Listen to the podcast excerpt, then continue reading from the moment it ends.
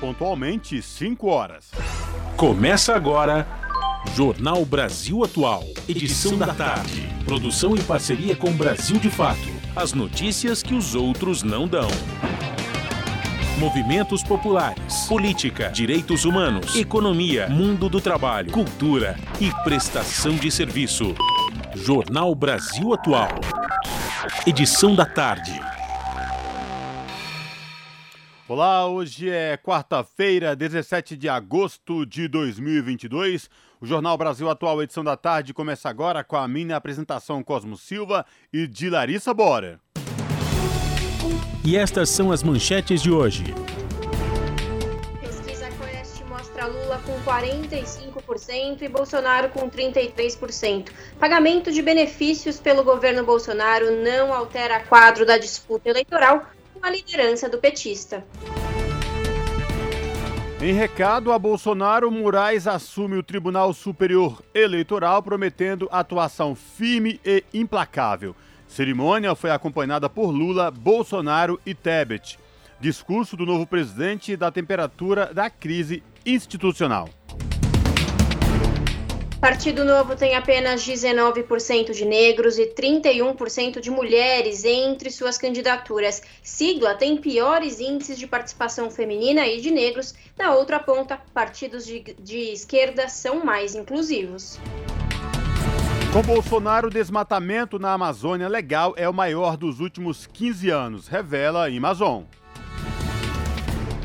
Comissão do Senado aprova relatório que pede forças armadas no Vale do Javari. Advogados de Assange processam CIA nos Estados Unidos por espionagem. A agência é acusada de espionar advogados e jornalistas durante visita a Assange na Embaixada do Equador no Reino Unido. E a agência da ONU diz estar preocupada com o Brasil, que aparece entre os 10 países com maior número de infecções por varíola dos macacos. São 5 horas e 2 minutos pelo horário de Brasília. Participe do Jornal Brasil Atual, edição da tarde, por meio dos nossos canais. Pelo Facebook, facebook.com. Você participa também pelo Instagram, arroba Rádio Brasil Atual. Ou pelo Twitter, arroba Atual ou pelo nosso WhatsApp, o número é 11 968 93 7672.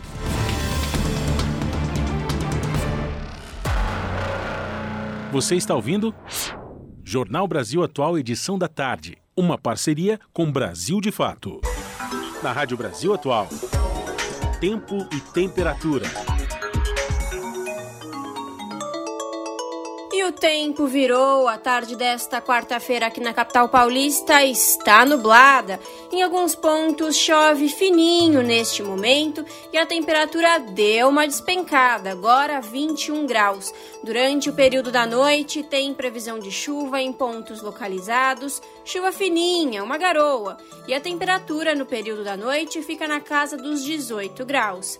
E em Santo André, São Bernardo do Campo e São Caetano do Sul, tarde nublada, agora 21 graus.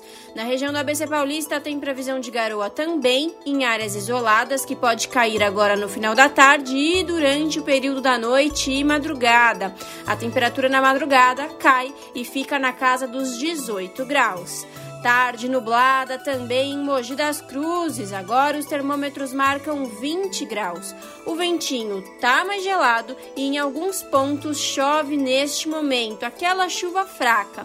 Essa chuvinha continua no período da noite e da madrugada. A temperatura cai e fica na casa dos 17 graus no período da madrugada. E em Sorocaba, região do interior de São Paulo, a tarde desta quarta-feira é de tempo fechado, agora 21 graus. Chove neste momento em alguns pontos, chuva fraca. Os períodos da noite e madrugada continuam bem nublados, com ventinho gelado e previsão de chuva em áreas isoladas. A a temperatura fica na casa dos 19 graus durante a madrugada. Logo mais eu volto para falar como fica o tempo nesta quinta-feira. A temperatura volta a subir. Na Rádio Brasil Atual, está na hora de dar o serviço.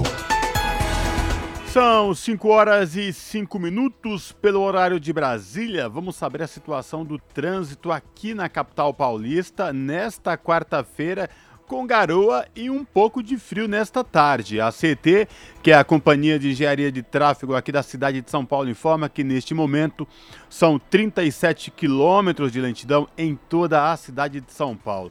As regiões que apresentam maiores índices de lentidão oeste, com 16 quilômetros, e sul, com 13 quilômetros de lentidão, respectivamente.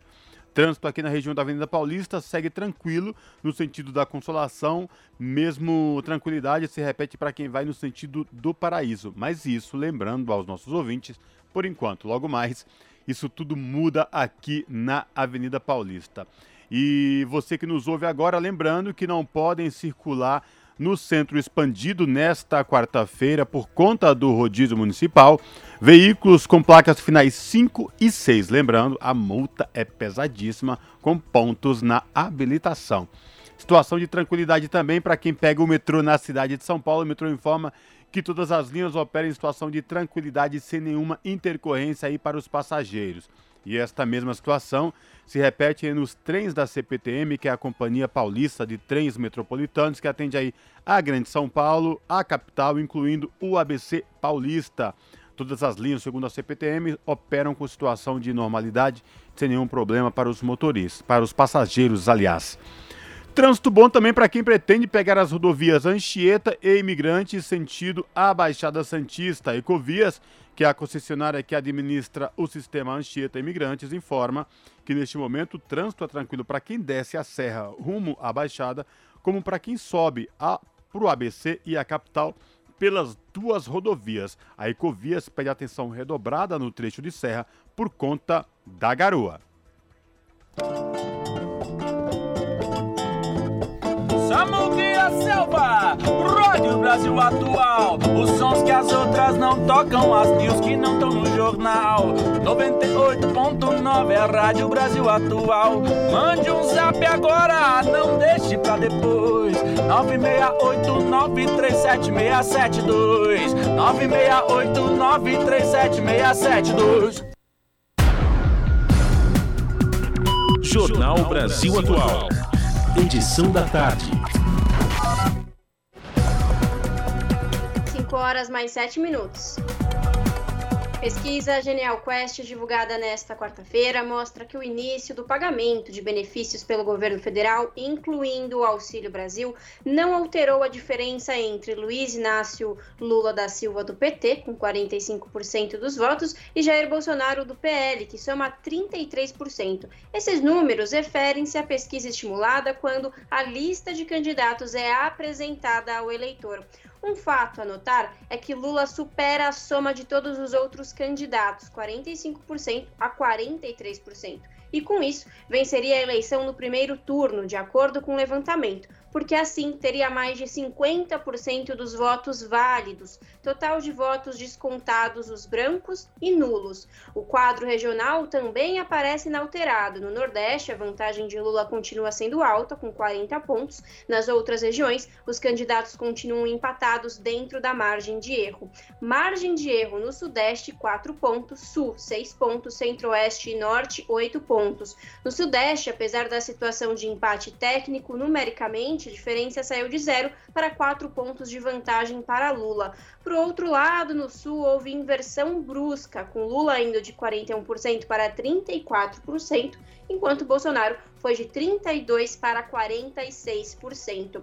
O levantamento ouviu 2 mil pessoas em 120 municípios das cinco regiões do país entre os dias 11 e 14. A margem de erro é de 2 pontos percentuais e o nível de confiabilidade é de 95%. Jornal Brasil Atual, edição da tarde, são 5 horas e 9 minutos. E em outra pesquisa, desta vez do Poder Data, também divulgada nesta quarta-feira, o ex-presidente Luiz Inácio Lula da Silva aparece na liderança, com 44% das intenções de voto, seguido por Jair Bolsonaro com 37%. Há duas semanas, a diferença do petista sobre o presidente era de 8 pontos percentuais. Ciro Gomes, do PDT, aparece com 6%, empatado tecnicamente com Simone Tebet, do MDB, que tem 4% das intenções de voto. Sofia Manzano, do PCB, aparece com 1%. Esta é a primeira vez que o Instituto exibe os nomes da senadora Soraya Tronic, do União Brasil, e de, do bolsonarista Roberto Jefferson, do PTB, que, entretanto, não pontuaram. Emanuel, do DC, Pablo Marçal, do PROS, Felipe Dávila, do Novo, Vera Lúcia, do PSTU e Leonardo Pérez, da UP, não chegaram a 1%.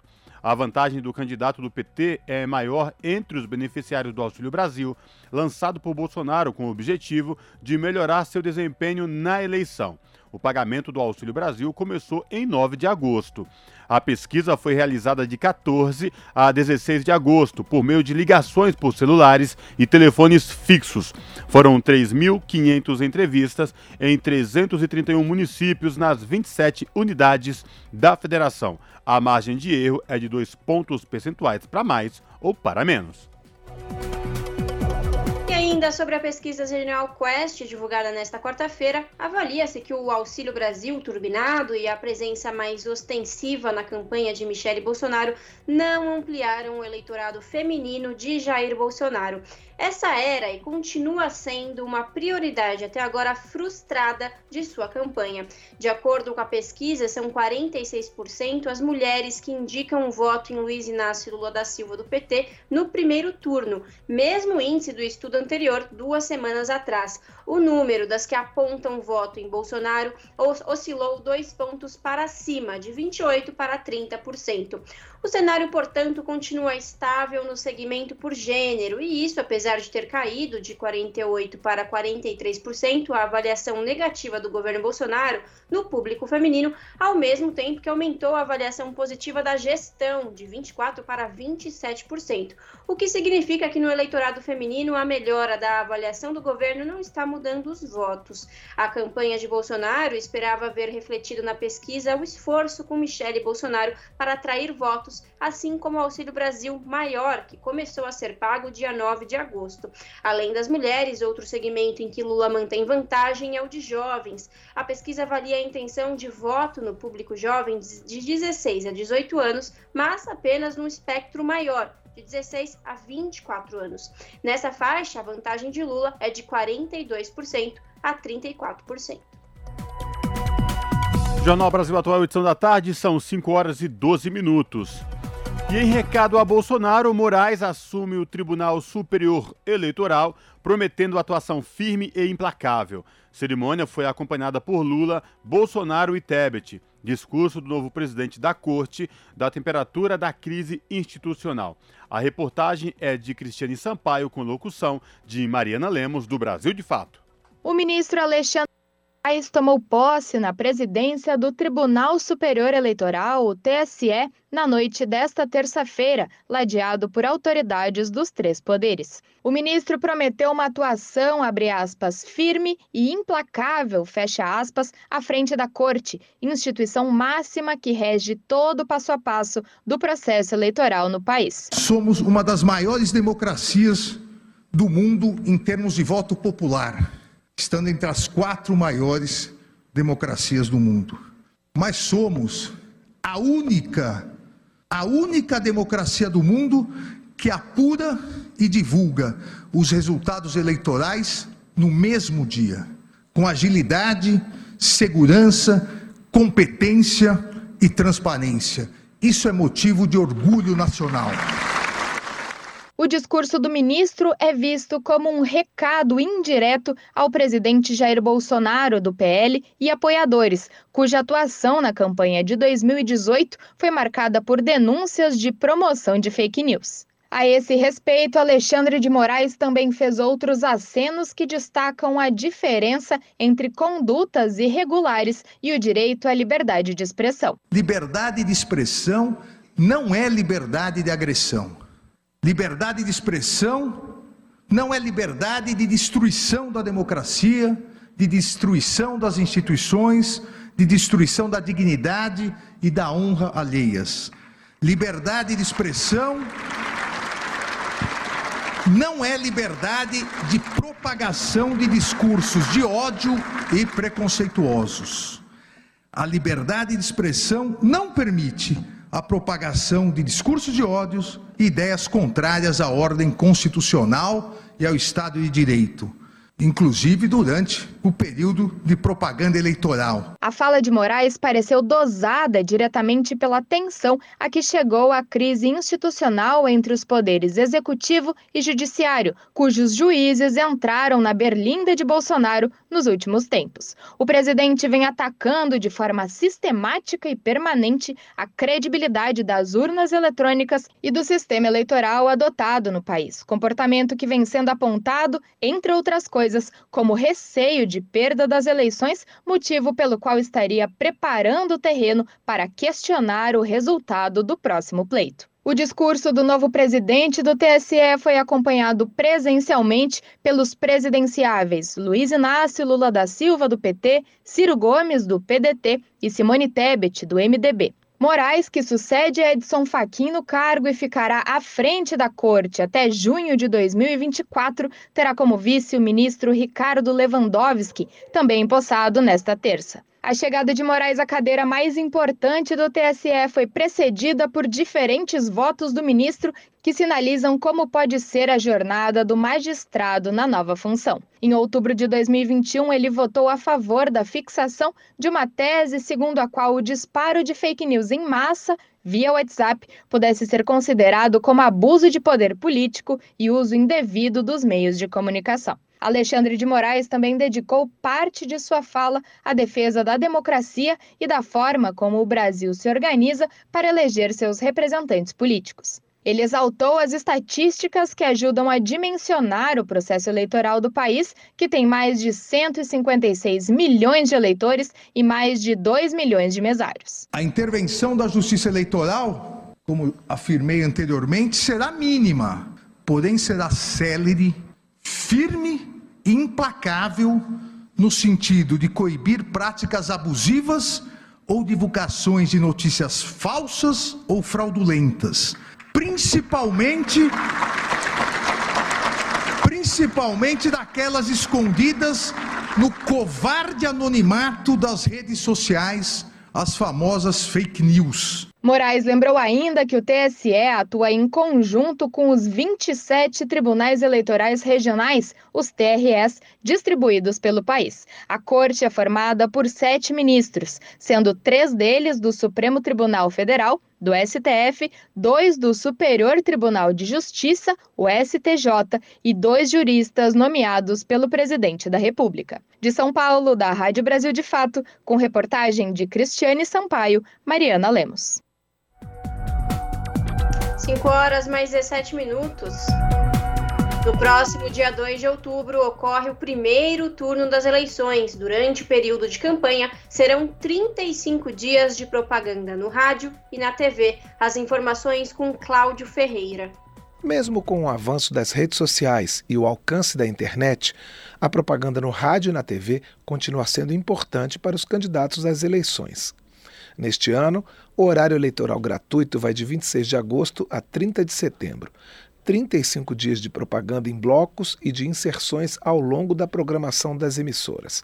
Nas ruas, a campanha eleitoral só termina na véspera da eleição de 2 de outubro.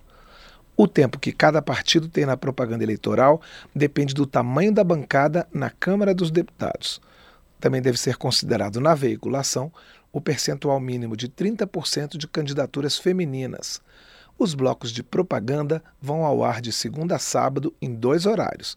Nas emissoras de rádio, começam às sete da manhã e ao meio-dia.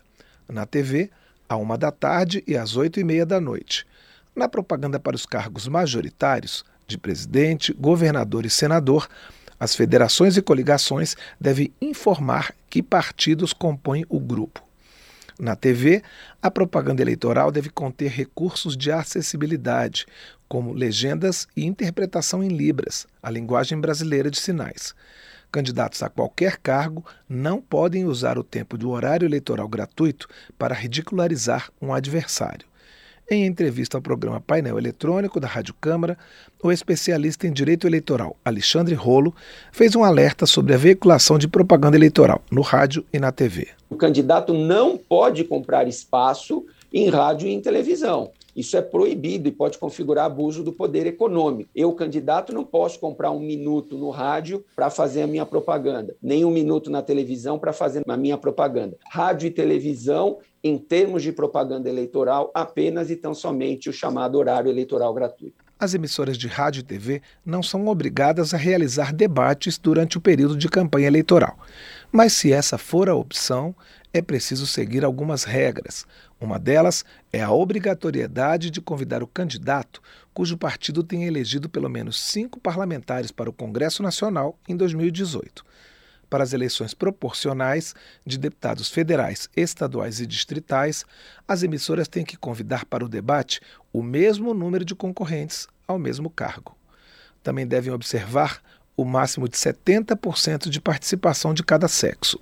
Alexandre Rolo lembra outros detalhes. As regras internas do debate, digamos assim, são estabelecidas de comum acordo entre a direção da emissora e as assessorias dos candidatos. Então, quem pergunta para quem, eh, se vai ter réplica, se vai ter tréplica, quantos minutos de réplica, quantos minutos de tréplica, se vai ter sorteio de perguntas, se não vai ter sorteio de perguntas. Desde o fim de junho, está proibida a transmissão de programa apresentado ou comentado por quem disputa cargos na eleição.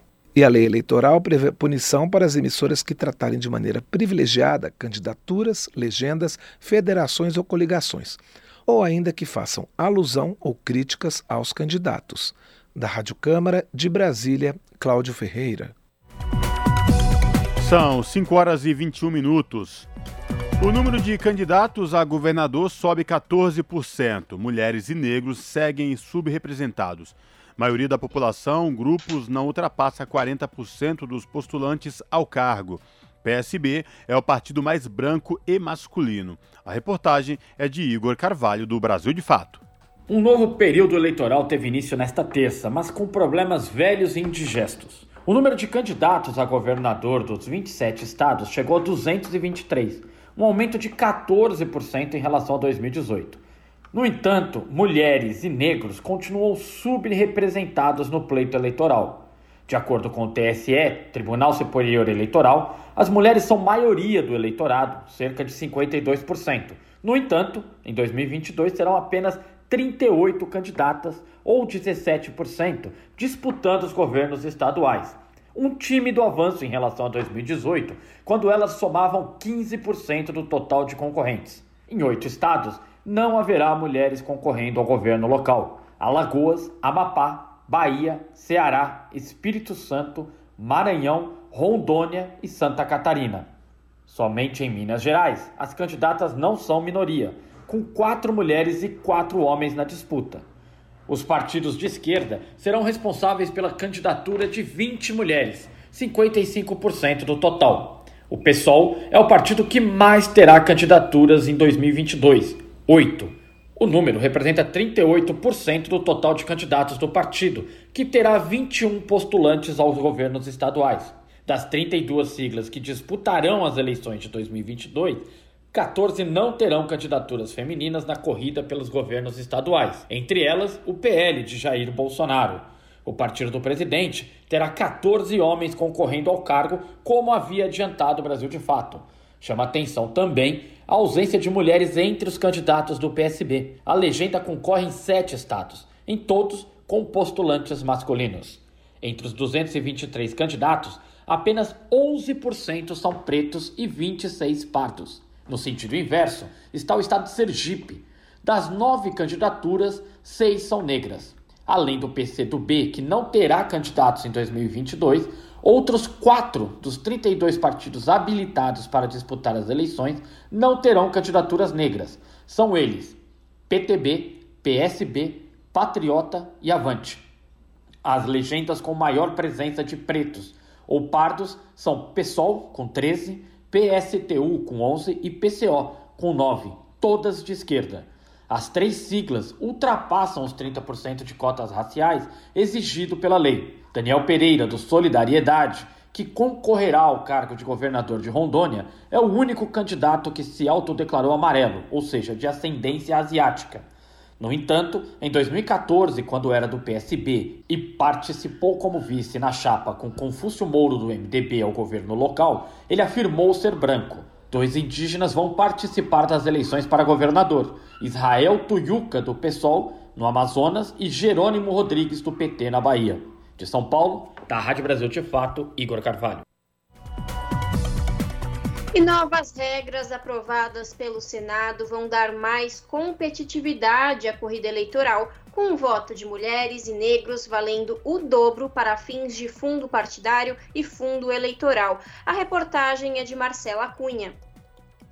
As mulheres são a maioria do eleitorado brasileiro, com mais de 82 milhões de votantes. Somadas, chegam a 53% dos eleitores e são maioria nos três maiores colégios eleitorais do país: São Paulo, Minas Gerais e Rio de Janeiro. Para a senadora Elisiane Gama, do Cidadania do Maranhão, as mulheres estão finalmente adentrando em ambientes tradicionalmente ocupados por homens. Poucas vezes na história brasileira brasileira, desde o momento da redemocratização, nós temos a importância tão grande da presença feminina no processo eleitoral. Pela primeira vez em todas as faixas etárias brasileiras, a mulher é a maioria em todas essas idades. Isso significa que há um engajamento muito maior e que as mulheres brasileiras estão de fato abrindo os olhos e atentando para a importância que elas têm para o fortalecimento da democracia brasileira. Apesar de serem maioria do eleitorado e da população, população, as mulheres ainda são subrepresentadas na política e em outros espaços de poder. Em 2018, apenas uma governadora foi eleita. Sete mulheres ganharam a disputa para o Senado. Não havia sequer candidatas no Acre, Bahia e Tocantins. 77 mulheres conquistaram uma cadeira na Câmara, alcançando 15% da composição. Em comparação às eleições de 2014, esse número significa um aumento de 50%. Para ampliar a representatividade feminina, o Senado aprovou novas regras que estimulam a eleição de mulheres e pessoas negras. O voto dado a eles valerá em dobro para a distribuição de recursos do fundo eleitoral entre os partidos. A medida faz parte da reforma eleitoral, que também prevê que os votos sejam dobrados para determinar o tempo de rádio e TV dos partidos. Para a senadora licenciada Cátia Abreu, do PP de Tocantins, a mudança vai estimular que mais mulheres lancem suas candidaturas. Ela vai ser contada em dobro os seus votos para que aquele partido receba mais dinheiro. Qual que é a vantagem disso? A vantagem que nós agradecemos aos deputados e senadores é que os partidos políticos vão ter interesse em eleger mulheres, porque vão ter mais dinheiro no seu fundo partidário. Não só mulheres, mas os negros também. Alerta partidos do Brasil. Coloque mulheres e negros eleitos que o fundo partidário vai aumentar. Outras medidas para incentivar a participação feminina na política estabelecem que os partidos devem indicar pelo menos 30% de candidatas mulheres, que também vão receber pelo menos 30% do dinheiro do fundo eleitoral. Da Rádio Senado, Marcela Cunha. Jornal Brasil Atual, edição da tarde, são 5 horas e 28 minutos. Partido Novo tem apenas 19% de negros e 31% de mulheres entre suas candidaturas. A sigla tem piores índices de participação feminina e de negros. Na outra ponta, partidos de esquerda são mais inclusivos. A reportagem é de Igor Carvalho, com locução de Talita Pires, do Brasil de Fato. Apenas 19% das candidaturas apresentadas pelo Partido Novo são de pessoas negras. É o pior desempenho em termos de diversidade racial entre todas as 32 siglas habilitadas a participarem das eleições de 2022. Em relação à participação feminina, o partido é o terceiro pior, com 31% de mulheres disputando o pleito. Os dados são de levantamento realizado pelo Brasil de Fato sobre o perfil dos candidatos, com base em dados disponibilizados pelo TSE, o Tribunal Superior Eleitoral. Ao todo, os partidos registraram mais de 28 mil candidaturas, que disputaram os cargos de deputado estadual e federal, senador, governador e presidente. Do total, cerca de 49% são negros. É a primeira vez na história que pretos e pardos compõem o maior grupo entre os candidatos. Brancos representam 48,46%. Indígenas são 0,62% e amarelos 0,40 dos postulantes aos cargos. Neste ano, 21 partidos não chegaram aos 54% de candidatos negros, número que equivale à porcentagem da população que se declara preta ou parda, segundo o IBGE. Entre os 19% de candidatos negros do Novo, apenas 3% são pretos e 16% pardos. Na outra ponta, são 81% de brancos. A proporção do abismo de diversidade no Novo fica evidente com os dados do segundo pior partido em número de candidaturas negras, o PSD, que tem 39% de pretos e pardos. O terceiro é o PCB, com 42%. Já o PSOL foi o mais preocupado com a inclusão de negros no processo eleitoral. Ao todo, mais de 60% das candidaturas da legenda são negras, sendo 36% de pretos e 24% de pardos. O Novo tem ainda o terceiro pior desempenho em participação de mulheres entre todos os partidos. Apenas 31% das candidaturas são femininas. Desempenho melhor, mas praticamente empatado com os números do PRTB e do Agir, também em torno dos mesmos 31%. Entre os melhores índices de presença feminina estão a UP, que terá 68% de candidatas, o PCdoB, com 45%, e o PSTU, que vai às urnas com quase 41% de candidatas. O TSE recebeu ainda o registro de 34 candidatos que devem usar nome social na eleição, sendo 19 concorrentes à Câmara Federal e 15 a assembleias legislativas estaduais. De São Paulo, da Rádio Brasil de Fato, com reportagem de Igor Carvalho, Talita Pires. 5 horas mais 31 minutos. Entre os 70 candidatos a governador mais ricos, há apenas uma mulher em trigésimo lugar. Ao todo, serão 223 candidaturas disputando o poder nos estados, Desses, 83 são milionários e 29 não possuem patrimônio. Confira na reportagem de Igor Carvalho, com locução de Talita Pires. Com uma média de oito candidatos para cada vaga de governador, o peso financeiro é fundamental. No mapa das candidaturas, fica evidente o desequilíbrio e as divisões de gênero e classe. Dos 70 candidatos mais ricos, há apenas uma mulher, Nair Blair, ela é filiada ao partido Agir e disputa o governo do Amazonas, aparecendo na posição de número 30 do ranking, com um patrimônio de 5 milhões e 300 mil reais. As três mulheres mais ricas após Blair são as únicas que lideram as intenções de votos para a governadora, de acordo com as últimas pesquisas.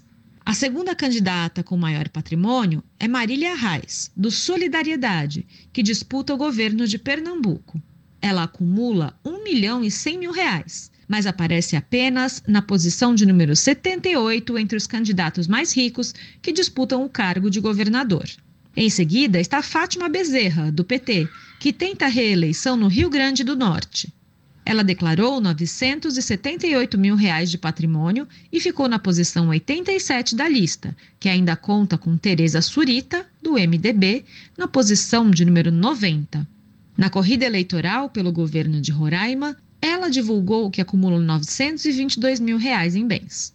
Dos 223 candidatos aos governos estaduais, 83 são milionários, ou seja, possuem mais de um milhão em patrimônio. A relação é encabeçada pelo empresário Paulo Otávio, do PSD, que declarou possuir 618 milhões de reais.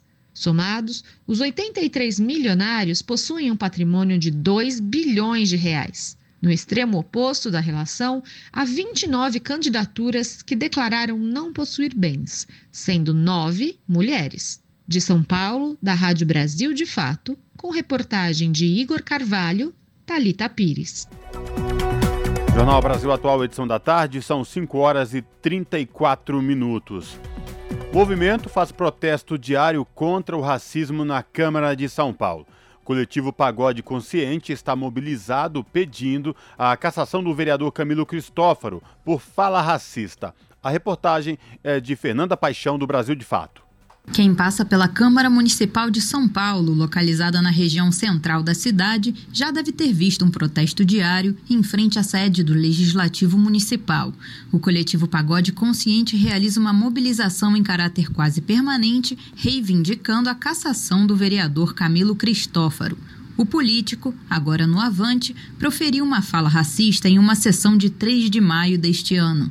Ele foi flagrado pelo sistema de som do plenário da casa dizendo, abre aspas, é coisa de preto, né? Fecha aspas.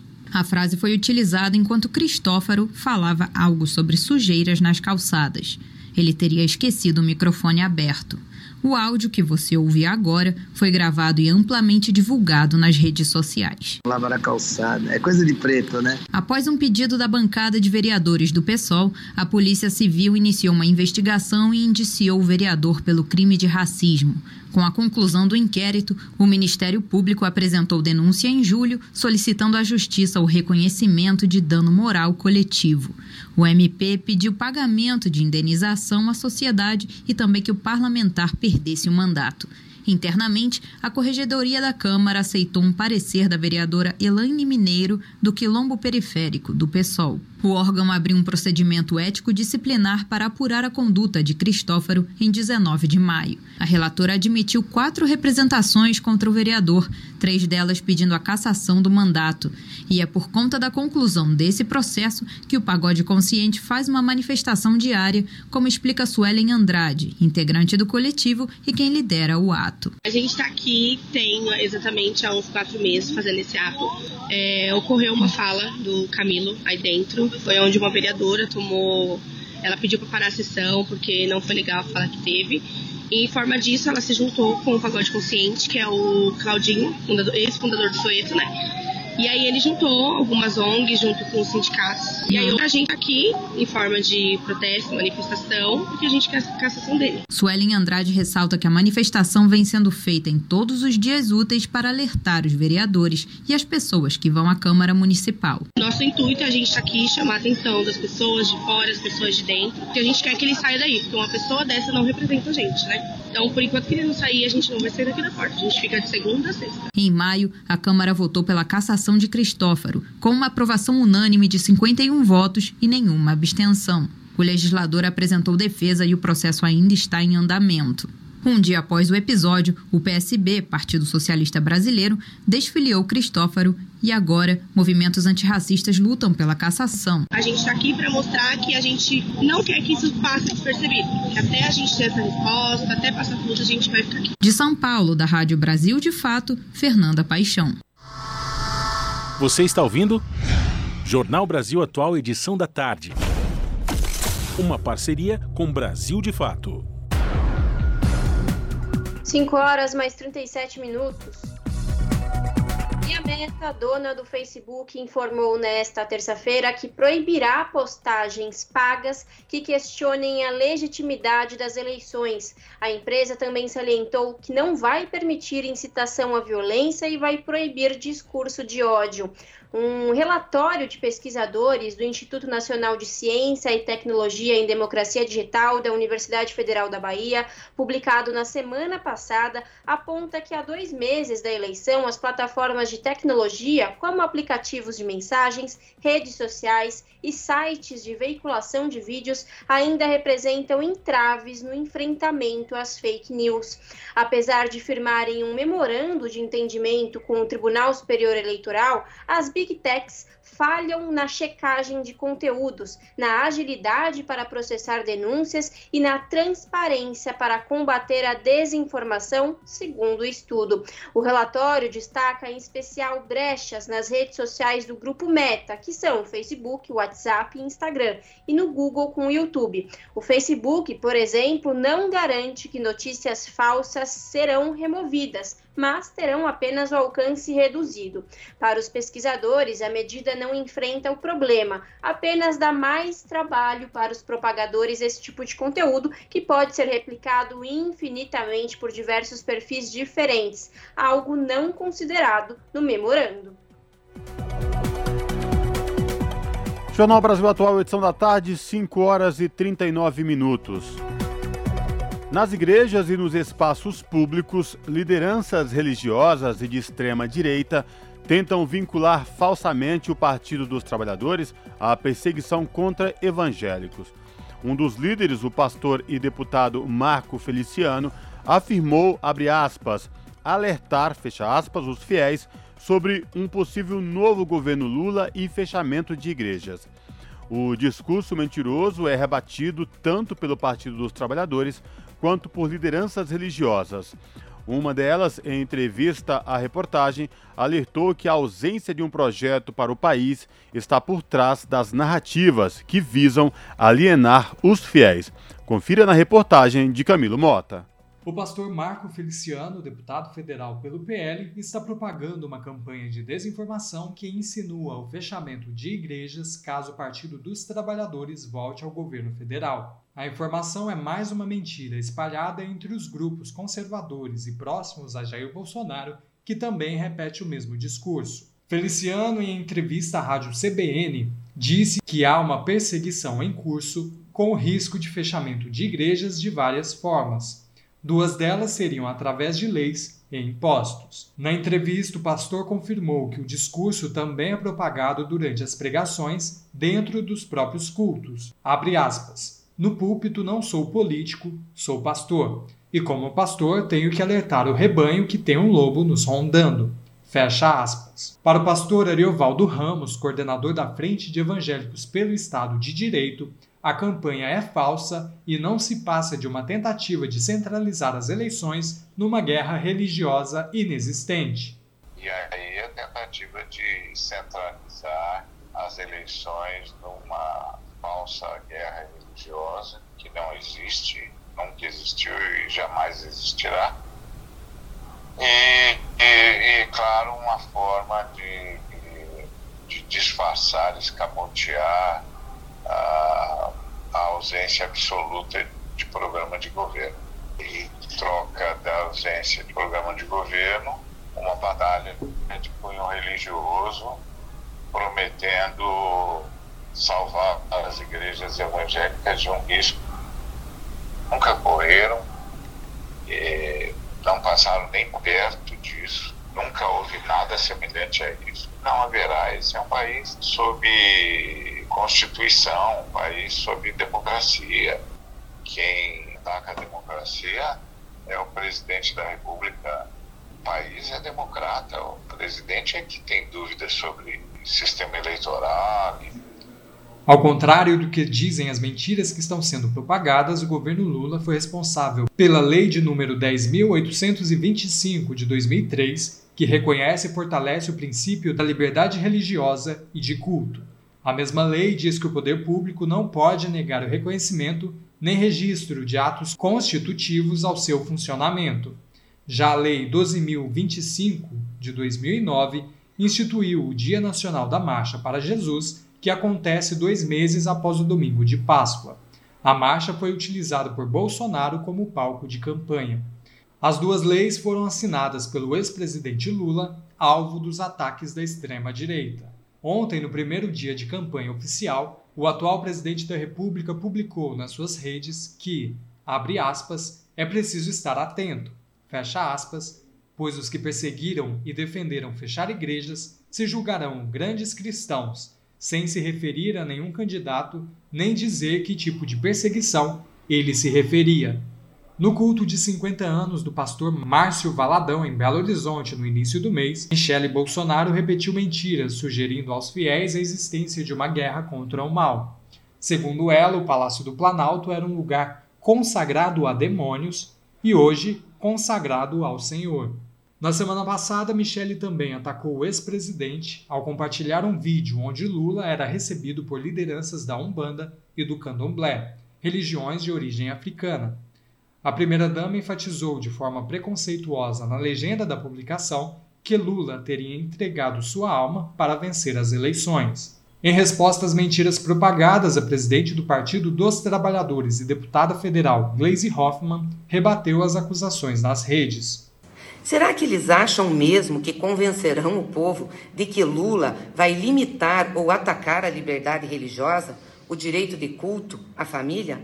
Pense bem, Em que momento Lula fez isso nos oito anos que governou o Brasil? A deputada federal acrescentou que, por parte do PT, a campanha irá debater os projetos que o partido quer para o país, enquanto o adversário parece que não. Por não ter projeto, não ter propostas para o povo brasileiro, recorre a mentiras, as velhas fake news, misturando de novo política com religião, tentando usar a fé das pessoas para ganhar votos. Mentem para as pessoas. Toda árvore boa dá frutos bons, mas a árvore ruim dá frutos ruins. Pelos frutos os reconhecereis. Já está no Evangelho. Onde falta projeto e proposta, sobram mentiras e violência. Vamos continuar firmes na nossa missão de lutar para que o nosso povo tenha vida digna e vida em abundância. É para isso que nós fazemos política. O pastor Ariovaldo Ramos ainda fez uma análise dos oito anos de governo Lula para as igrejas evangélicas.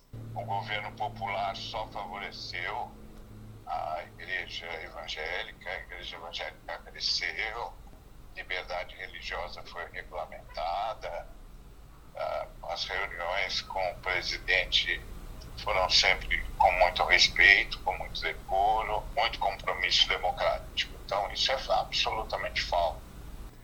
Para o professor de Direito Pedro Serrano, a democracia não admite a desinformação e afirma que o discurso de ódio se configura numa violência.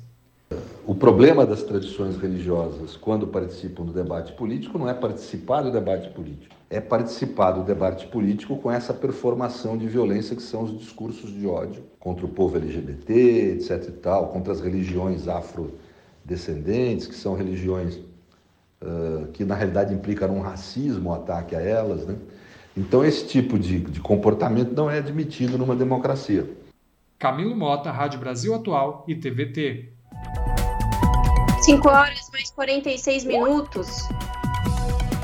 No dia em que se iniciou oficialmente a campanha eleitoral, uma série de vídeos foi lançada para desmentir fake news sobre o meio ambiente. O episódio inicial explica por que o Brasil não é o país que mais preserva no mundo, o contrário do que defendem políticos como Jair Bolsonaro. Saiba mais sobre a iniciativa na reportagem de Júlia Pereira.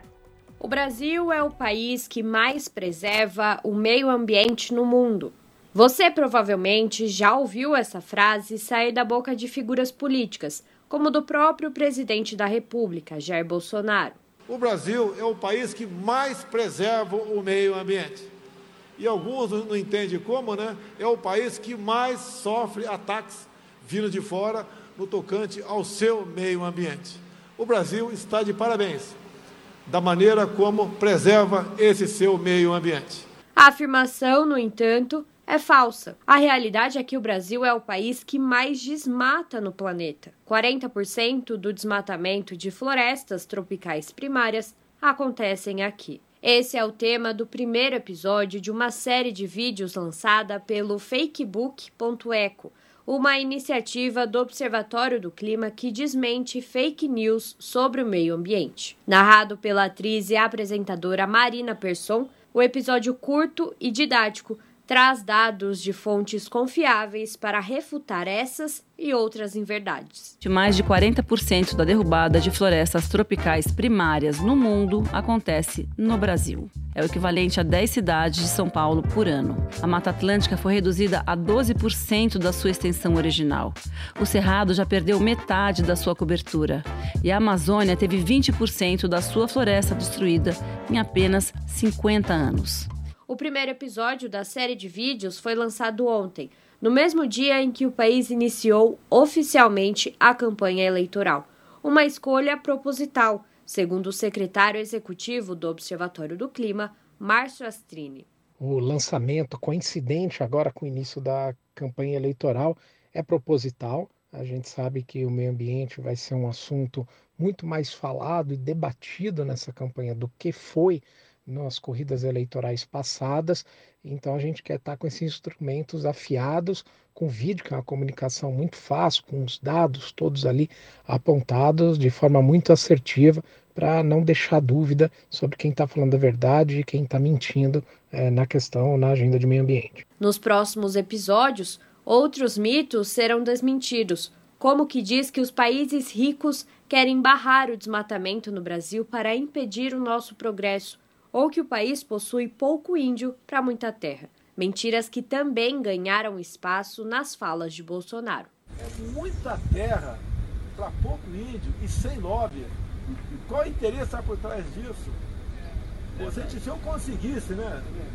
Cercar o Brasil, vamos assim dizer, não deixar sair nada daqui que não seja de forma legal. Nos últimos três anos e meio, principalmente agora, durante o período do governo Bolsonaro, a gente viu uma enxurrada de desinformação, de fake news sobre a área ambiental e a gente está utilizando todos os métodos de comunicação possível para tentar dizer aquilo que de fato acontece, o que é baseado na ciência dentro da agenda de meio ambiente. O próprio presidente da República inclusive, por exemplo, já chegou diversas vezes falar mentiras sobre a área de meio ambiente. Quando ele usou, inclusive, a tribuna da ONU uma vez para dizer, vejam só, que os indígenas e as pessoas que vivem ali na Amazônia, os caboclos, é, ribeirinhos, eles eram responsáveis pelo desmatamento e pelas queimadas que aconteciam ali na, na, naquele bioma, né, na floresta amazônica. É um verdadeiro absurdo. Então é esse tipo de coisa, além de dados científicos, que a gente vai tentando repor o governo ele tem um ímpeto de mentir muito grande.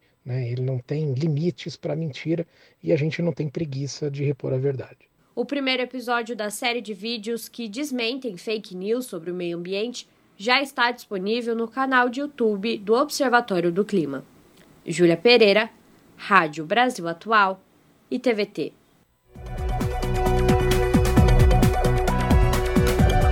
Nosso contato agora no Jornal da Rádio Brasil Atual é com a Clara Assunção, a Clara que é repórter do portal da Rede Brasil Atual, redebrasilatual.com.br. Olá, Clara, tudo bem? Prazer em falar contigo, seja bem-vinda.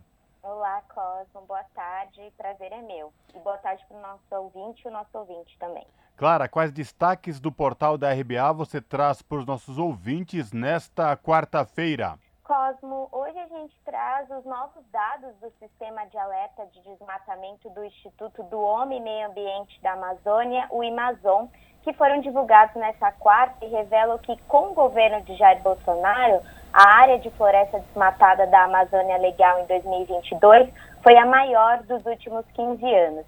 Segundo o Amazon, de agosto de 2021 até julho deste ano, quando começa e termina o calendário de monitoramento, foram derrubados 10.781 quilômetros quadrados de floresta, o que equivale a sete vezes a cidade de São Paulo. Quem acompanha a editoria de meio ambiente da RBA deve se lembrar que esse cenário alarmante de desmatamento recorde já era previsto desde os primeiros cinco meses desse ano. Em julho, o Instituto também divulgou que a Amazônia Legal já havia perdido nesse período o equivalente a 2 mil campos de futebol por dia de mata nativa ou 3.360 quilômetros quadrados de floresta, a maior devastação da série histórica calculada pelo Amazon desde 2008. E o desmatamento nos primeiros meses do ano foi maior do que o registrado em 2021, que já havia representado um salto em relação a 2020. Segundo o levantamento do Instituto, em dois anos, com a aceleração promovida pelo governo de Bolsonaro, o salto da devastação foi de quase 100%. E os novos dados divulgados hoje, Cosmo, mostram que dos nove estados que compõem a chamada Amazônia Legal, o território que mais vem sendo atacado pela devastação promovida pelo governo Bolsonaro é o que fica na divisa com Amazonas, Acre e Rondônia, uma região que é conhecida como a Macro. Ao menos 36% de todo o desmatamento ocorreu nesse local, segundo o Instituto, e essas grandes áreas desmatadas têm ocupado florestas públicas não destinadas e áreas protegidas. Houve uma alta de 29% no desmatamento dessa região em relação ao ano passado, o que foi inclusive superior ao crescimento de 3% da devastação em toda a região amazônica. Os alertas foram dados, várias organizações da sociedade civil vinham alertando, povos tradicionais, indígenas, ribeirinhos, falando do, do aumento do desmatamento, mas ao que tudo indica, o governo simplesmente ignora esses alarmes, esses alertas, não é, Clara? Pois é, Cosmo. É, essa foi, como você lembrou, a segunda vez que o desmatamento na Amazônia Legal passou dos 10 quilômetros quadrados, né? No ano passado, é, 10.476 quilômetros de floresta já haviam ido ao chão. E a gente reforça o que você lembrou que, que é uma alerta constante, né? O aumento do desmatamento, ele ameaça diretamente a vida dos povos, das comunidades tradicionais e também a manutenção da biodiversidade da Amazônia,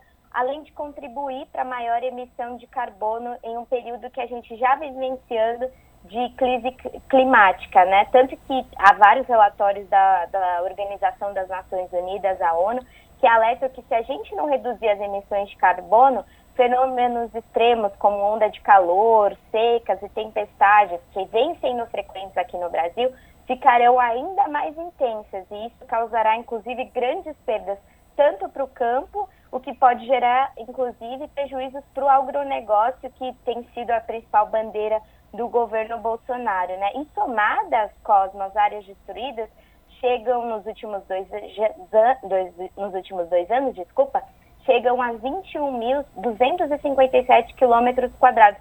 Isso significa já o tamanho do estado de Sergipe. Então, é alarmante mesmo que isso continue num cenário de, de alertas constantes e recorde sempre anual, né, Cosmo? Clara, e o governo, o que é que fala sobre esses relatórios, esses dados? É, algum posicionamento oficial do governo? até o momento o governo Bolsonaro repetiu o que ele vem fazendo com, com, com, com, outros levantamentos, né? Um silêncio completo no Palácio do Planalto, nada é, falando sobre o tipo. Inclusive, eu vou convidar os ouvintes é, a, a conferir também no nosso site, porque ontem, quando começou oficialmente a campanha eleitoral, o Observatório do Clima lançou uma iniciativa com vídeos desmentindo fake news, informações falsas sobre o meio ambiente. E, curiosamente, o governo que não se pronunciou sobre esses dados, ele, ele é um, um dos apontados como um dos disseminadores dessas mentiras sobre o meio ambiente. Então, também tem esse destaque para que é uma reportagem da Júlia, aqui também na Rádio Brasil Atual, é, chamando atenção para essa omissão do governo, mas ao mesmo tempo uma disseminação de notícias falsas que envolve esse tema do, do meio ambiente, do desmatamento, que é tão caro para o Brasil, Cosmo. Perfeito. Eu reforço aí o convite para os nossos ouvintes aqui no Jornal da Rádio Brasil Atual, edição da tarde acessar o portal da RBA, redebrasilatual.com.br e conferir na íntegra esta reportagem da Clara Assunção. Clara, obrigado mais uma vez por trazer detalhes aí, informações do portal da RBA aqui para os nossos ouvintes. Espero falar contigo em uma próxima oportunidade, viu? Abraço. Abraço, Cosme. Eu que agradeço o espaço. Falamos aqui com uma Clara Assunção no jornal Brasil Atual. 5 horas mais 57 minutos. Censo 2022. IBGE começou hoje as entrevistas em territórios quilombolas. Reportagem de Solimar Luz. Depois das terras indígenas, na semana passada, o Instituto Brasileiro de Geografia e Estatística iniciou nesta quarta-feira as entrevistas do Censo Demográfico 2022 em territórios quilombolas. Segundo o IBGE, o objetivo é atualizar a lista de comunidades pré-registradas no aplicativo. A coleta de informações conta com um planejamento especial que vai desde o treinamento dos recenseadores até as técnicas de abordagem, como explica a coordenadora do Censo de Povos e Comunidades Tradicionais do Instituto, Marta Antunes. Teve todo o esforço do IBGE de sensibilização, de preparar as lideranças nacionalmente e na coleta a gente tem reuniões de abordagem sempre que o nosso recenseador chega numa comunidade, chega num território quilombola, de procurar liderança, se apresentar, apresentar o trabalho e aí iniciar todo o processo. No caso de ser necessário, as lideranças podem ainda indicar o acompanhamento de um guia comunitário quando o nosso recenseador não for quilombola. Ela detalha como estão sendo feitas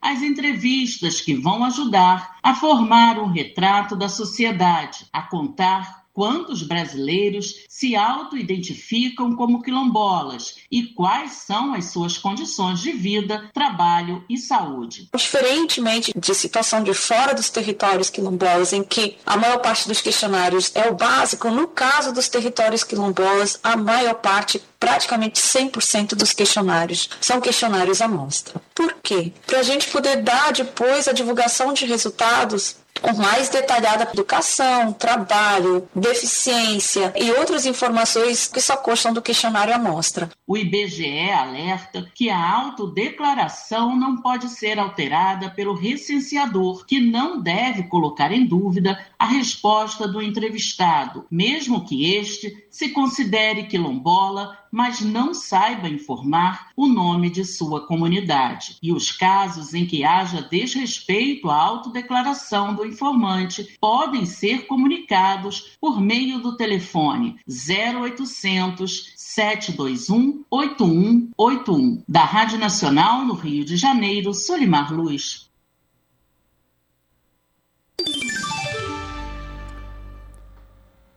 Pontualmente, 18 horas. Rádio Brasil Atual. Para sugestões e comentários, entre em contato conosco por e-mail redação@jornalbrasilatual.com.br ou WhatsApp DDD 11 96893 7672. Acompanhe a nossa programação também pelo site redebrasilatual.com.br.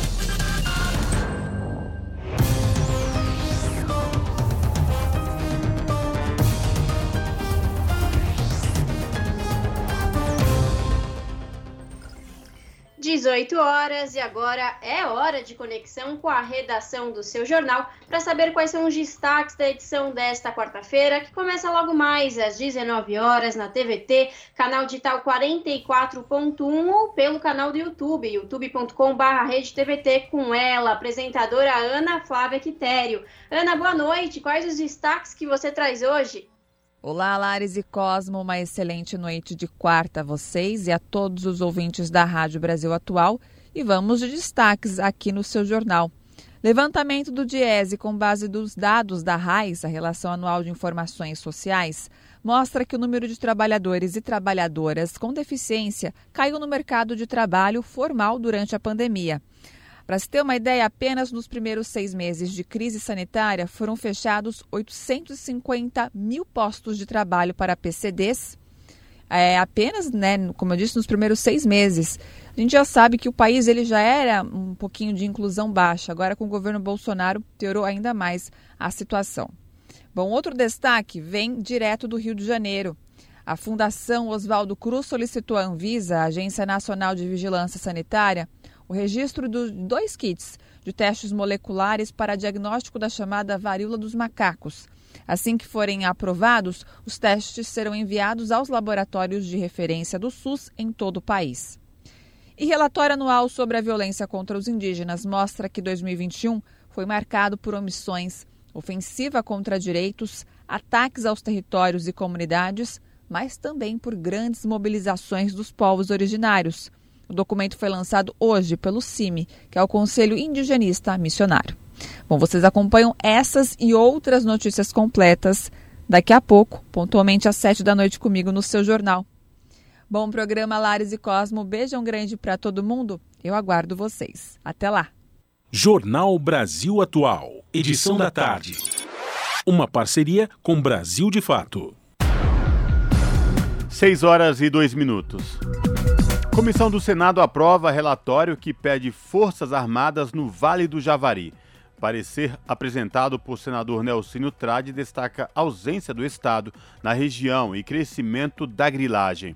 A reportagem é de Cristiane Sampaio com locução de Douglas Matos. A Comissão sobre Criminalidade na região norte no Senado aprovou nesta terça um relatório que pede o uso das Forças Armadas no Vale do Javari, onde ocorreu o assassinato do indigenista Bruno Pereira e do jornalista Dom Phillips. O parecer de Nelsinho Trade, do PSD, também pede o apoio dos militares na terra indígena Yanomami para conter a invasão de garimpeiros. Para que isso ocorra, o senador propôs mudanças na lei federal que trata da competência das Forças Armadas na proteção dos povos indígenas, dos territórios originários e em questões ambientais. As Forças Armadas dispõem de meios e capilaridades muito superiores aos dos órgãos de segurança pública na região amazônica, incluindo sofisticados sistemas de vigilância. Há décadas, os nossos militares acolhem nas suas fileiras indígenas, caboclos e ribeirinhos, o que ajuda a consolidar o sentimento de nacionalidade. Reforçar na lei a parceria com os povos da Amazônia atende aos valores da paz, da ordem, o relatório aprovado traz em destaque os problemas que atingem os povos indígenas na região.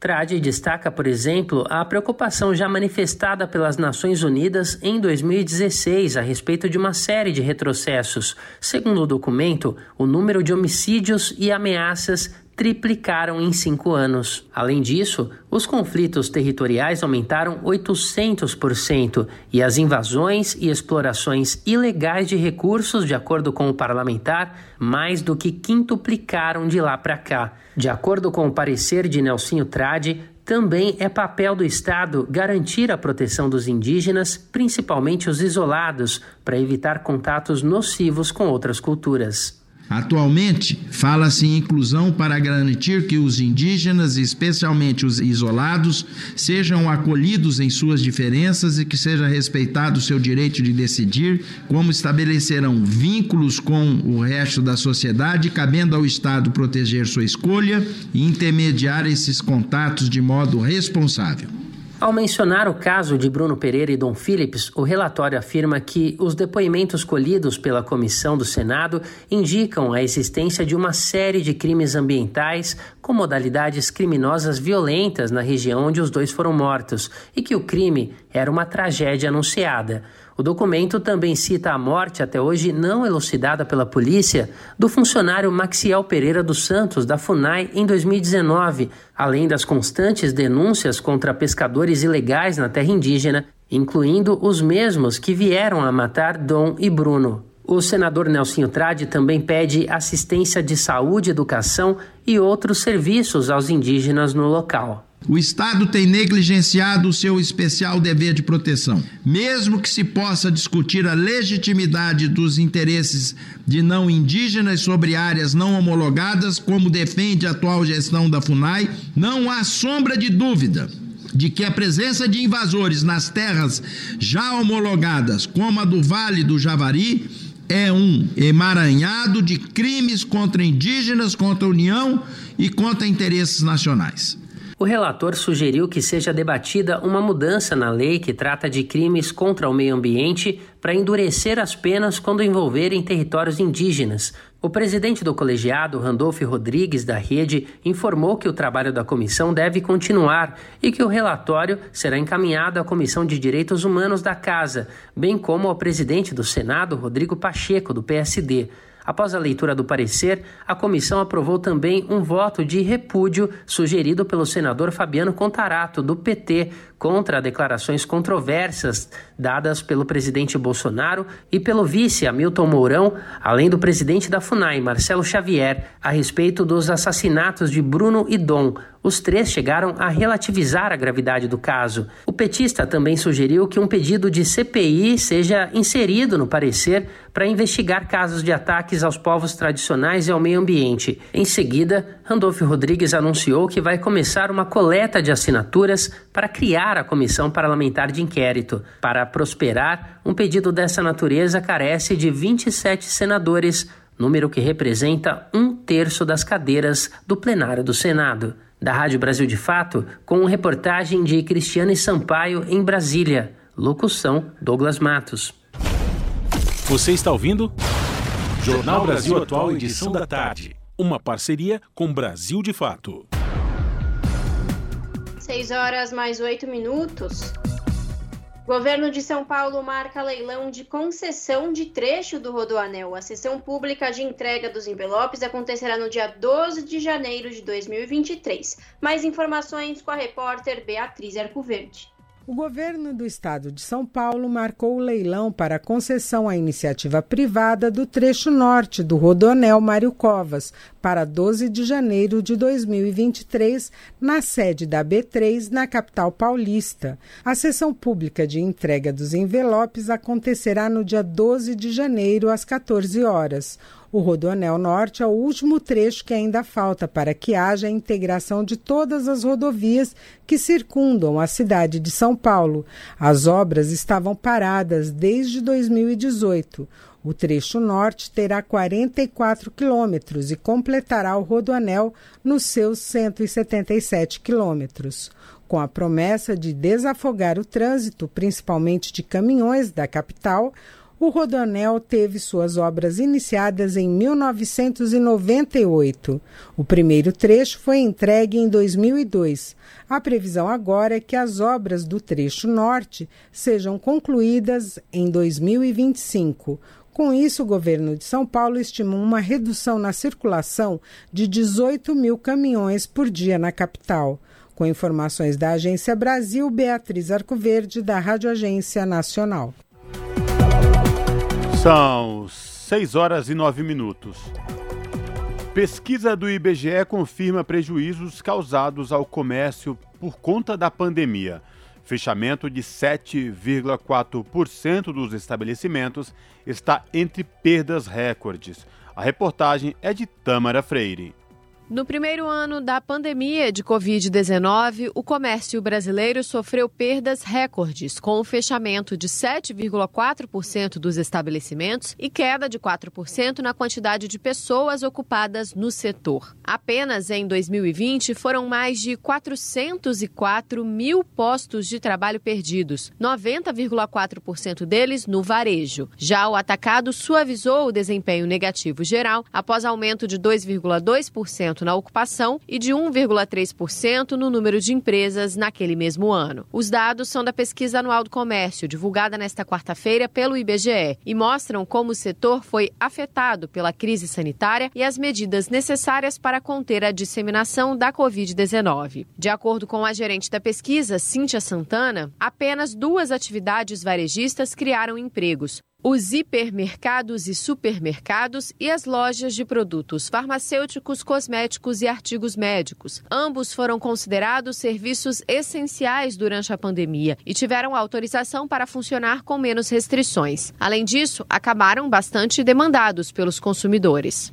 Mesmo alimentos, bebidas, esses itens que são itens essenciais, a gente percebeu que as pessoas podem ter migrado de tipo de estabelecimento onde comprar esses bens. Então, as vendas em lojas especializadas, por exemplo, diminuiu participação na receita e ganhou participação em mercados e supermercados, que é onde você tem uma gama mais diversificada e em uma única ida compra você compra diversos itens variados. Uma das atividades com maior redução foi lojas de calçados, de roupas, itens de vestuário, que é justamente essa experiência de compra que precisa ser feita presencialmente e que teve uma dificuldade maior. No total, o Brasil tinha em 2020 1 milhão e 300 mil empresas no setor de comércio, distribuídas por 1 milhão e 500 mil unidades locais, incluindo atacado, varejo e venda de veículos, peças e motocicletas. Esses empreendimentos tiveram uma receita líquida de 4 trilhões e 300 bilhões de reais.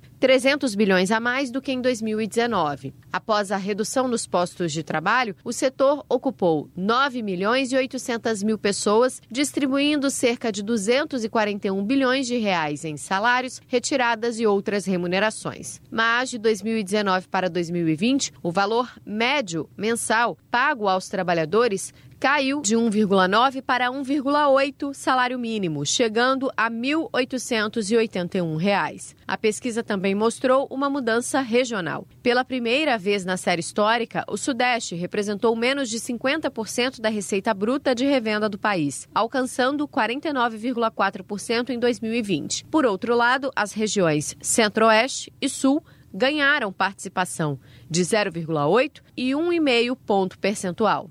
Da Rádio Nacional no Rio de Janeiro, Tamara Freire. Custo de vida, emprego e desemprego, cesta básica, tarifas públicas, salário mínimo. Agora, na Brasil Atual, a análise do DIEESE. Agora, no Jornal Brasil Atual, vamos falar com a economista e técnica do Diese na subseção do Sindicato dos Bancários de São Paulo, Osasco e região, Rosângela Vieira. Rosângela comenta sobre os altos lucros dos bancos e como o setor tem tratado seus funcionários. Segundo a economista, os altos ganhos do setor não são repassados para os trabalhadores que estão em processo de negociação coletiva. Vamos acompanhar. O lucro dos cinco principais bancos, se a gente for olhar especialmente no período mais recente, entre 2003 e 2020, esse crescimento acima da inflação foi aí em torno de 190%, só no último ano 110 bilhões. Os resultados desse ano também não são diferentes, né? Os quatro principais bancos, falta ainda a divulgação da Caixa, já apresentaram um lucro de 51,6 bilhões, com uma alta média de 19% em relação ao mesmo semestre do ano passado. A gente está falando de um lucro num período de crise econômica, de crise social, dependente da situação do país, o que a gente percebe é que os bancos continuam lucrando. Isso daí tem uma relação direta com o aumento da carteira de crédito, né? aumento de empréstimos e financiamentos.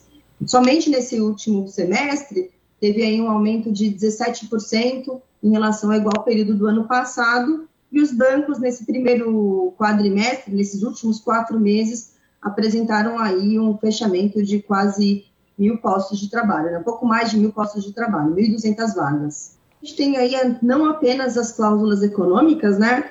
É, obviamente, isso daí é bastante importante, pensando especialmente numa inflação alta, a gente está em 10%, mais de 10%, a expectativa é que chegue aí próximo aos 9%, mas também existe uma expectativa de aumento, especialmente no vale alimentação, no vale refeição, né, uma vez que a inflação dos alimentos está mais alta. Né? Ah, uma outra questão que está sendo a reivindicação da categoria é o aumento da PLR, justamente para que os bancos distribuam é, essa grande lucratividade que a gente vê aí no, no, no entorno do, do período. É, outras questões que estão sendo aí abordadas são questões ligadas à saúde do trabalhador, né, uma categoria que tem sido aí muito pressionada por conta de metas abusivas. Essas metas estão aí ligadas diretamente ao adoecimento da categoria, então é uma das expectativas da, da categoria em relação ao acordo, né, a convenção coletiva que abrange todo o país.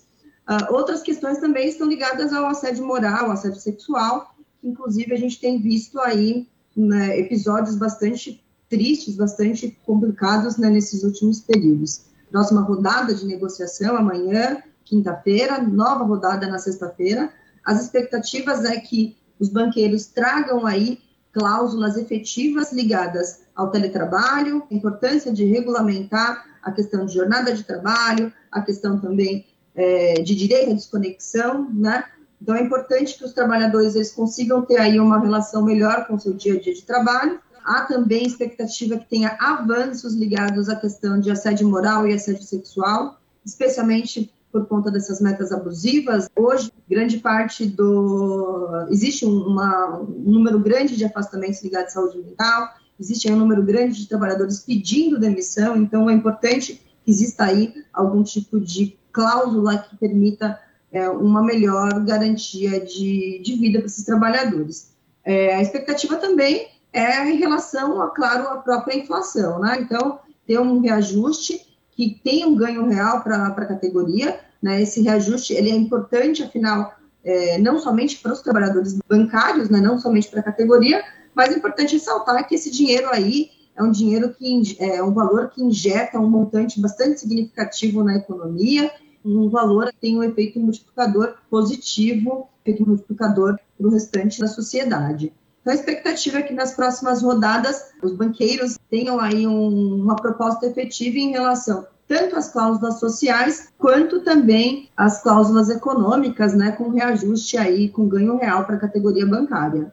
Acabamos de ouvir a economista e técnica do DIESE na subseção do Sindicato dos Bancários de São Paulo, Osasco e região, Rosângela Vieira, aqui no Jornal Brasil Atual. Esse é o Jornal Brasil Atual, edição da tarde.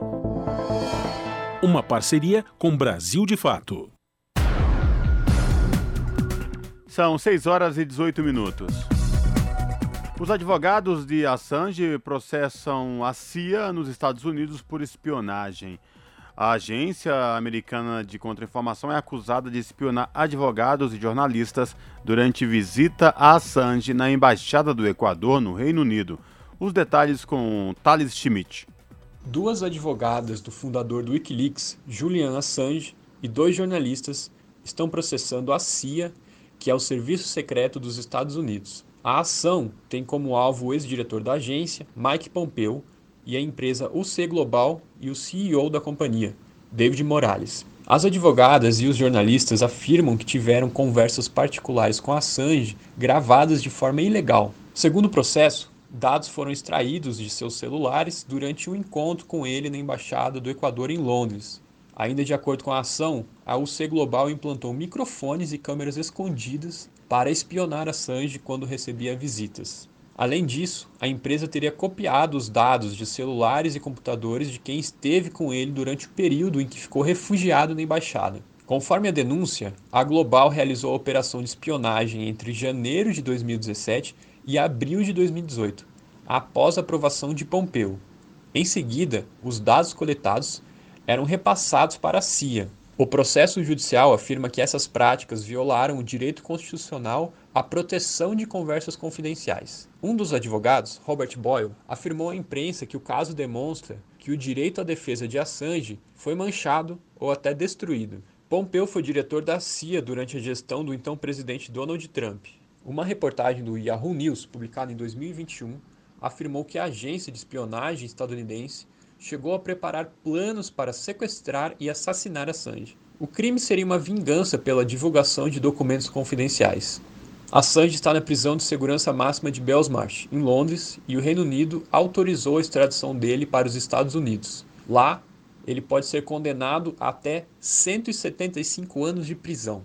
A Casa Branca usa uma lei contra a espionagem da Primeira Guerra Mundial para processar o jornalista pela publicação de documentos e informações sigilosas. Assange revelou possíveis crimes de guerra praticados pelos Estados Unidos em invasões no Iraque e no Afeganistão. O pedido de extradição foi inicialmente apresentado pelo governo republicano de Trump e continua com o democrata Joe Biden na Casa Branca. Da Rádio Brasil de Fato, com reportagem da redação em São Paulo, Thales Schmidt.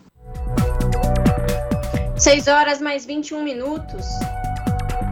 E o uso de máscaras em aeroportos e aviões não será mais obrigatório. A retirada da obrigatoriedade foi anunciada hoje pela Anvisa, Agência Nacional de Vigilância Sanitária, que, no entanto, segue recomendando o uso do equipamento. A decisão pelo relaxamento da regra foi tomada de maneira unânime pela diretoria da Anvisa, que justificou a medida diante do cenário atual da pandemia. Apesar de dispensar o uso obrigatório de máscaras, a agência reforça que as máscaras e o distanciamento social continuam sendo medidas recomendadas para diminuir risco de transmissão da Covid-19. Outras medidas, como a disponibilização de álcool em gel em aeroportos e aeronaves, procedimentos de limpeza e desinfecção, sistemas de climatização, desembarque em fileiras e avisos sonoros recomendando o uso de máscaras principalmente por vulneráveis, continuam sendo recomendações da Anvisa. 6 horas e 22 minutos. A agência da ONU diz que está preocupada com o Brasil, que aparece entre os 10 países com maior número de infecções por varíola dos macacos. A Organização Mundial da Saúde afirma que quase todos os casos são de homens que fazem sexo com outros homens e pede mais atendimento para estes grupos. Da ONU News em Nova York, Ana Paula Loureiro. A Organização Mundial da Saúde apresentou uma atualização da situação global sobre a varíola dos macacos, com cerca de 75 mil suspeitas de infecções em 92 países. Deste total, 35 mil casos foram confirmados, com 12 óbitos. Almost 7,500 cases were reported last week. O diretor-geral da agência da ONU, Tedros Ghebreyesus, informou que só na última semana houve um aumento de 20% em relação à semana anterior. A maioria dos casos vem da Europa e das Américas e ocorre entre homens que fazem sexo com homens. Na entrevista a jornalistas em Genebra, Tedros foi perguntado sobre o Brasil, que está na lista dos 10 mais afetados. A OMS informou que já está trabalhando junto à Organização Pan-Americana de Saúde para apoiar o país. A agência reforçou a importância da saúde pública brasileira em implementar ações e divulgar informações sobre como as pessoas em risco devem se proteger. Em julho, a OMS declarou a doença uma emergência de saúde pública de interesse internacional. Para Tedros, é importante que os países estejam preparados, freando a transmissão através de seus sistemas de saúde e informação. Ele citou a importância da vacina para controlar o surto, mas ressaltou que a disponibilidade da imunização ainda é limitada e os dados sobre sua eficácia são limitados. Embora agora eles estejam começando a receber dados de alguns países. O diretor-geral da OMS disse continuar preocupado que o acesso desigual a vacinas, assim como aconteceu durante a Covid-19, se repita e que os mais pobres continuem sendo deixados para trás. Da ONU News em Nova York, Ana Paula Loureiro. 6 horas mais 24 minutos. E o Congresso vai receber iluminação nas cores azul e vermelha nos dias 18 e 19 deste mês para conscientização sobre a saúde vascular. A campanha Agosto Azul Vermelho pretende divulgar hábitos saudáveis para prevenir doenças como trombose venosa profunda e acidente vascular cerebral. A reportagem é de Regina Pinheiro. A pedido do deputado Júnior Ferrari, do PSD do Pará, o prédio do Congresso Nacional ficará iluminado com as cores azul e vermelha, uma alusão à campanha Agosto Azul Vermelho. A campanha é uma iniciativa da Sociedade Brasileira de Angiologia e Cirurgia Vascular e tem o objetivo de conscientizar a população sobre os cuidados com a saúde vascular para prevenir doenças, além de divulgar os tratamentos. A cor azul representa as veias e a vermelha as artérias. Entre as principais doenças vasculares estão as varizes, trombose, úlcera venosa, aneurisma, acidente vascular cerebral, AVC, pé diabético, doença arterial obstrutiva periférica e aneurisma da aorta abdominal. O AVC, por exemplo, foi a principal causa de morte entre os brasileiros nos quatro primeiros meses de 2022. Está em análise no Senado projeto da Câmara que cria o Dia Nacional da Consciência Vascular, ou Dia V, que será celebrado anualmente no dia 17 de agosto, com campanhas para a prevenção das doenças vasculares. A relatora, senadora Zenaide Maia, do PROS do Rio Grande do Norte, que é médica, falou sobre a importância de se fornecer informações sobre como detectar rapidamente essas doenças e reduzir seus riscos. Trombose, acidente vascular cerebral e aneurisma da aorta abdominal são problemas graves e conhecidos, mas nem sempre as pessoas têm informações sobre como detectar rapidamente ou como reduzir os riscos. Então, essa campanha é muito importante porque mantém a sociedade mais informada. Sou relatora do projeto de lei 403 de 2019, que institui o 17 de agosto como dia V, justamente uma data para dar visibilidade a esse assunto e espalhar informações que podem salvar vidas. Para cuidar da saúde vascular, a Sociedade Brasileira de Angiologia recomenda fazer atividade física regularmente, não fumar, ter uma alimentação saudável, priorizando frutas, verduras, legumes e carnes magras diminuindo o consumo de gordura animal e evitar ficar longos períodos na mesma posição, principalmente se for em pé. Outras recomendações incluem saber se há casos de doenças vasculares na família para preveni-las, além de lidar bem com o estresse, pois ele causa a constrição das artérias. Na página da campanha na internet em www.agostoazulvermelho.com.br é possível encontrar mais informações para a prevenção e tratamento das doenças vasculares. Da Rádio Senado, Regina Pinheiro. Na Rádio Brasil Atual, tempo e temperatura. Aquela gangorra no tempo. A quinta-feira na capital paulista será um dia bem quente, com temperatura bem alta. Não tem previsão de chuva, mas aqueles ventos bem fortes que presenciamos na semana passada voltam para anunciar a chegada do frio na sexta-feira. Mas amanhã, o dia ainda é de calor, com máxima de 31 graus e mínima de 17 graus. Mesma condição para as regiões de Santo André, São Bernardo do Campo e São Caetano do Sul. A quinta-feira Quinta-feira será de tempo firme, com temperatura alta e ventos fortes. Não tem previsão de chuva, com máxima de 31 graus e mínima de 16 graus. A quinta-feira em Mogi das Cruzes também será de temperatura mais alta e ventos fortes. O tempo fica parcialmente nublado, o sol aparece entre nuvens e não tem chance de chuva, com máxima de 31 graus e mínima de 16 graus. E na região de Sorocaba, interior de São Paulo, igualmente nas outras regiões, a quinta-feira será um dia quente, com temperatura bem alta e com ventania. Aqueles ventos que vêm a mais de 50 km por hora e não tem previsão de chuva para essa quinta-feira na região de Sorocaba. A temperatura máxima será de 31 graus e a mínima de 18 graus. Larissa Borer, Rádio Brasil Atual. Chegou ao fim o Jornal Brasil Atual, edição da tarde. A gente volta a se encontrar amanhã a partir das 5 da tarde. Tchau!